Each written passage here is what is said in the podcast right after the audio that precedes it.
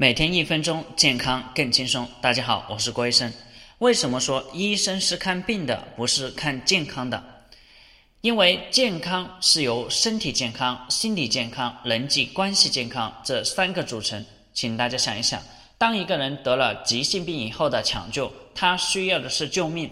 这个时候，你再给他讲这三个健康，对他来说可能来不及。他现在要的是还有一口气，命只要在就可以。已经是最低的要求，只要能控制住风险，把急性病变成慢性病，到了这条路，也就是回家的路，我们才能给他的身体的健康、心理健康、人际关系健康一个辅助和指导。